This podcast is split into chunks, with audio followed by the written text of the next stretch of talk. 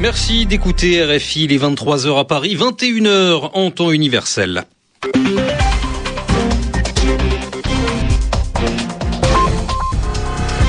Benoît de Solmignac. Bonsoir à tous, bienvenue dans le journal en français facile que je vous présente avec Anne Soetmont. Bonsoir Anne. Bonsoir Benoît, bonsoir à tous. Dans l'actualité, Dominique Strauss-Kahn qui s'est expliqué ce soir à la télévision française, l'ancien patron du Fonds monétaire international, est revenu longuement sur ses problèmes avec la justice américaine. Il a dit qu'il regrettait beaucoup ce qui s'était passé. Il a aussi confirmé qu'il n'était pas candidat à la présidentielle. L'opposition syrienne s'organise en dehors du pays une quarantaine d'entre eux ont créé aujourd'hui à Paris une coalition laïque, un groupe d'opposition qui ne veut pas être confondu avec les islamistes, eux aussi opposés au régime de Bachar al-Assad. Et puis le Premier ministre grec ne participera pas cette semaine à l'Assemblée générale des Nations unies. Georges Papandréou est resté dans son pays pour trouver des solutions à la crise économique. Le journal en français facile. Dominique Strauss-Kahn a donc longuement parlé ce soir à la télévision française. L'ancien patron du Fonds monétaire international s'est expliqué sur son aventure judiciaire aux États-Unis. Et notamment sur cette affaire qu'il a opposée à Nafissatou Diallo, la femme de chambre d'un hôtel de New York. Dominique Strauss-Kahn a dit qu'il regrettait beaucoup ce qu'il s'était passé, qu'il regrettait aussi d'avoir manqué un rendez-vous avec les Français. Ce rendez-vous, évidemment, c'est celui de l'élection présidentielle de 2012.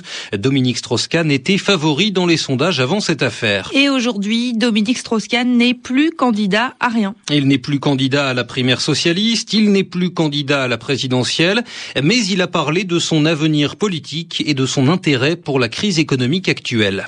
Ces problèmes m'intéressent. On a parlé de la dette, le système financier qu'il faut réguler et qui ne se régulera pas tout seul, qui est devenu fou, les problèmes de technologie et les alliances avec les nouveaux pays émergents qu'il faut mettre en place. L'Europe a un rôle à jouer là-dedans, mais à condition qu'elle le veuille. C'est à ça que je veux travailler. Et aussi au problème de démographie, parce que nous vieillissons et ça pose le problème inévitable de l'immigration qu'il ne faut pas esquiver. Je ne suis candidat à rien. Et dans ces conditions, euh, je vais d'abord euh, me reposer. Je vais retrouver les miens. Je vais prendre le temps de réfléchir réfléchir, retrouver les siens. Et parmi les siens, il y a la femme de Dominique Strauss-Kahn, l'ancienne journaliste Anne Sinclair. L'ancien patron du FMI a rendu hommage à sa femme qu'il a soutenue tout au long de ses problèmes avec la justice américaine. C'est une femme exceptionnelle. Je n'aurais pas résisté. Je n'aurais pas résisté à tout cela. Sans elle, j'ai eu une chance folle de l'avoir euh, à mes côtés. Je lui ai fait du mal, je le sais, je m'en veux. Mais vous savez, elle n'aurait pas été comme cela à mes côtés. Elle n'aurait pas soutenu de cette façon-là. Si dès la première seconde, elle n'avait pas su que j'étais innocent. Dominique Strauss-Kahn qui s'exprimait donc ce soir sur la chaîne de télévision TF1. On parle maintenant de la situation en Libye. Les membres du nouveau pouvoir ont du mal à s'entendre. Ouais, ils devaient annoncer aujourd'hui la formation d'un gouvernement de transition, mais leur réunion a été un échec. Ils devront donc recommencer à négocier. Et pendant ce temps, les derniers fidèles de Muammar Kadhafi continuent de résister. À Sirte, une quarantaine de combattants pro-CNT ont été tués depuis jeudi. Les affrontements se poursuivent suivent aussi à Bani Walid au lendemain d'une contre-attaque des pro-Kadhafi. La répression se poursuit en Syrie et l'opposition euh, au président Bachar al-Assad décide de s'organiser politiquement. Une quarantaine d'opposants syriens qui vivent en Europe ou aux États-Unis, ils sont chrétiens ou musulmans sunnites, ils sont kurdes ou arabes et aujourd'hui à Paris, ils se sont regroupés dans une coalition des forces laïques et démocratiques syriennes. Cette organisation euh, veut se différencier des islamistes qui conteste aussi le pouvoir de Damas. Randa Cassis vit aux États-Unis. Elle fait partie du comité directeur de cette nouvelle coalition. On a envie vraiment d'unifier nos forces. Nous sommes dispersés à l'extérieur comme à l'intérieur de la Syrie. Et nous savons très bien qu'aujourd'hui, les minorités religieuses et ethniques, les deux, qui font 40% de la population syrienne, ne participent pas à la révolution par crainte, tout simplement. Ils ont peur que la Syrie, après la chute de Bachar al-Assad, sera euh, dans les mains des islamistes. Jusqu'à présent, euh, la minorité chrétienne, par exemple, n'a pas encore vraiment lâché le régime. Tout à fait. Le régime de Bachar al-Assad a fait croire, euh, surtout aux chrétiens, que c'est lui qui défend leurs intérêts, qui est faux. Par le passé récent, d'ailleurs, euh, les islamistes ont été très durement réprimés par le régime al-Assad en Tout Syrie. à fait.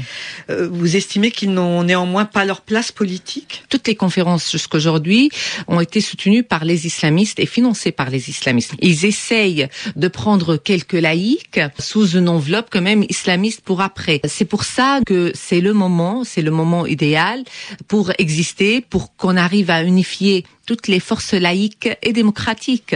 Des propos recueillis par Monique Mass. En Lettonie, l'opposition favorable à la Russie a gagné les élections législatives hier. Le parti Centre de l'Harmonie a remporté un peu moins de 32% des voix, mais ce n'est pas la majorité absolue et ce n'est donc pas suffisant pour gouverner le pays. Des discussions ont commencé aujourd'hui entre les partis politiques pour former un gouvernement de coalition et du coup, c'est le centre droit qui était au pouvoir avant les élections qui va sans doute former le nouveau gouvernement. Et politique toujours, les partis politiques belges cherchent désespérément une solution à la crise en Belgique. Cela fait un an et demi que le pays n'a plus de gouvernement. À l'origine de cette crise politique, il y a un problème linguistique, un problème qui oppose les francophones, c'est-à-dire ceux qui parlent français, aux flamands qui parlent eux néerlandais. Les tensions sont fortes dans la banlieue de Bruxelles, dans les villes flamandes où vivent une majorité de francophones. Entre 2 et 3 000 flamands ont manifesté aujourd'hui à Linkebeck. Leur témoignage au micro de Johanna Hochstein. Nous sommes ici pour libérer euh, la Flandre de la tyrannie wallonne. Ben, ça fait depuis 1830 qu'on est dominé par les Wallons. Il faut que ça change. S'ils s'adaptent, c'est bon. Mais non, ils sont dans, le pays flamand et ils veulent que parler le français. Nous euh, voulons euh, l'indépendance de Flandre. Oui. Nous croyons que euh, Belgique n'est pas démocratique et elle ne peut pas servir le droit de la majorité de Belges. Les Flamands, toujours, ils concèdent. Et c'est que c'est comme ça depuis des années. J'ai l'impression que les Flamands sont naïfs, qu'ils sont stupides, qu'ils ne comprennent pas que c'est toujours la même chose dans la politique. C'est par les politiques des années qu'on a ces problèmes. Hein? La francophonie, les Belges, ils veulent prendre toute la région autour de Bruxelles. C'est un acte de guerre. Si les Italiens viennent prendre Nice, qu'est-ce qu'ils veulent faire? Mais oui, c'est la même chose. 11 milliards de francs qu'on doit payer chaque année pour les Wallons. En Wallonie, il y a des, trois générations qui n'ont jamais travaillé. Des propos recueillis par Johanna Hochstein. Les Nations Unies tiennent cette semaine leur assemblée générale à New York et Georges Papandreou n'y participera pas. Le Premier ministre grec a décidé d'annuler son déplacement à cause de la crise économique. À la place, il a réuni ses ministres en urgence pour parler de cette crise. On passe à l'expression de la semaine. Cette expression, c'est JT, deux petites lettres que nous explique Yvan Amar. Est-ce que c'est une affaire si importante de voir et d'écouter Dominique Strauss-Kahn au JT de 20 heures? Ce n'est pas sûr, hein mais ça a été présenté comme ça. On peut pourtant trouver que cette annonce n'est pas très claire. Le JT, qu'est-ce que c'est que ça? Le JT, qu'est-ce qu'on appelle le JT Et le 20 heures, qu'est-ce que c'est? Ce sont les questions que pose un auditeur d'RFI qui est Amadou Lohenou. Alors, JT, c'est l'abréviation de journal télévisé. J comme journal, T comme télévisé, des initiales courantes depuis longtemps dans la profession de la télévision, mais qui ont fini par être comprises et utilisées par le grand public. Probablement, la fascination exercée par la télévision est tellement grande que l'argot du métier a pénétré dans la langue de tous les jours. D'abord par snobisme et ensuite par habitude. Alors on parle couramment du JT, on parle aussi du 20 heures. Ça c'est encore plus bizarre. Hein le 13 heures et surtout le 20 heures sont les heures de diffusion principales des nouvelles, des journaux d'information. Alors on nomme les émissions par leur heure de diffusion. Ça paraît normal dans le métier. Si on travaille à la télévision, on sait bien qu'il s'agit des programmes. Ce qui est étonnant, c'est que ça fasse partie aujourd'hui de la langue habituelle. Et c'est probablement venu par l'importance des journalistes qui apparaissent à ce moment-là. Parce qu'on a parlé de ceux qui présentaient le 20 heures. Et présenter le 20 heures sur une grande chaîne nationale, c'est important parce qu'on est vu par beaucoup de gens. L'expression a donc été de plus en plus en usage. On dit présenter le 20 heures, le présentateur ou la présentatrice du 20 heures, et le 20 heures, c'est donc le journal télévisé qui passe à 8 heures du soir. C'est juste ça.